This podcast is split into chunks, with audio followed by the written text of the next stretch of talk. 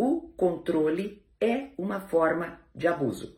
Olá, a seguidora que eu vou dedicar aqui pela letra B mandou mensagem para mim inbox no Instagram e ela diz: Sou mãe solo, conheci um homem oito anos mais novo que eu após ter ficado solteira por quatro anos. Ainda grávida, me separei por traições Nunca pensei em ter um novo relacionamento, pois com o pai da minha filha foi abusivo. Acontece que nos conhecemos e ele sempre foi muito atencioso comigo, me fazia muito bem, fazia muita questão de estar comigo, amava minha filha, mas após oito meses de relacionamento, descobri que ele estava hackeando o meu celular. Eu desconfiei, o confrontei e ele confirmou após negar inicialmente. Dois anos se passaram e essa situação se repetiu por mais vezes ele me clonando e eu descobria. É uma boa pessoa, mas é muito inseguro. Nunca dei lugar para que ele desconfiasse de mim. Meu celular sempre esteve à disposição dele. Nunca entendi a necessidade dele fazer isso. Me senti desrespeitada e terminei com ele.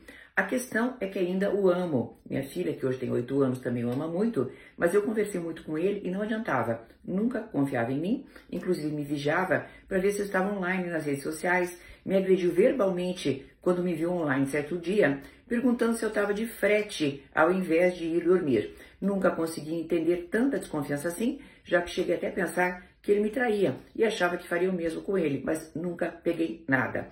Ele sempre me colocou no pedestal, estou muito triste, mas tive que optar pelo término. Fiz a coisa certa ou fui radical demais? Minha filha também está sofrendo muito, não quero mais me relacionar com ninguém, pois sei que minhas escolhas refletem totalmente nela também. Acho que para mim é fim de linha, quero ficar sozinha em paz e quero ser exemplo para minha filha.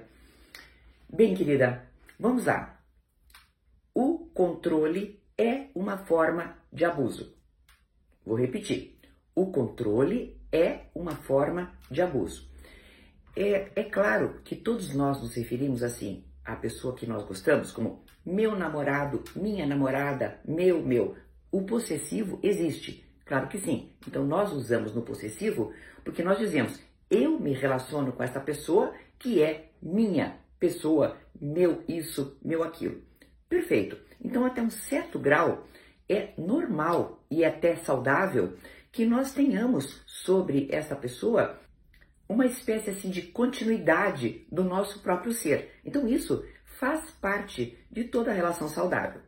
Agora, quando eu quero saber tudo e quero estar no controle de tudo, aí eu já estou ultrapassando esses limites, que é o que fez esse seu namorado, esse seu ex. Não é saudável, é indicativo de outras coisas, sim, outras coisas internas dele. Não estou dizendo que necessariamente ele também fosse um traidor, mas você veja o que despertou em você. Despertou em você até a, a dúvida sobre ele, você entendeu? É uma relação que fica completamente mexida. Vamos à a, tua filha. Tua filha, sim, vai ter um exemplo, não se você nunca mais se relacionar com ninguém, querida. Também a gente não precisa radicalizar. Ela vai ter um exemplo de compreender que uma mulher faz escolhas saudáveis para suas relações afetivas. Aquilo que é a tua escolha, aquilo que é um relacionamento afetivo, jamais poderá se transformar no maior problema que você tem. Então você está escolhendo errado. Quando a gente pensa no relacionamento, nós temos que automaticamente correlacionar uma outra palavra a esse relacionamento, que é a palavra tranquilidade não te deu tranquilidade, então não é um relacionamento saudável, e muito menos com esses níveis de desconfiança. E eu quero também dizer outra coisa. Quando você disse assim, né? Ele me agrediu verbalmente, quando me viu online, certo dia.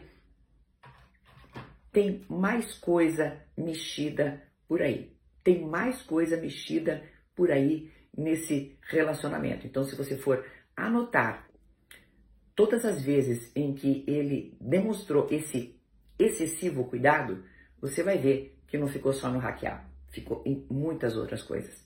Não, não é possível a gente se relacionar desse jeito. E sim, vamos lembrar, o controle é uma forma de abuso.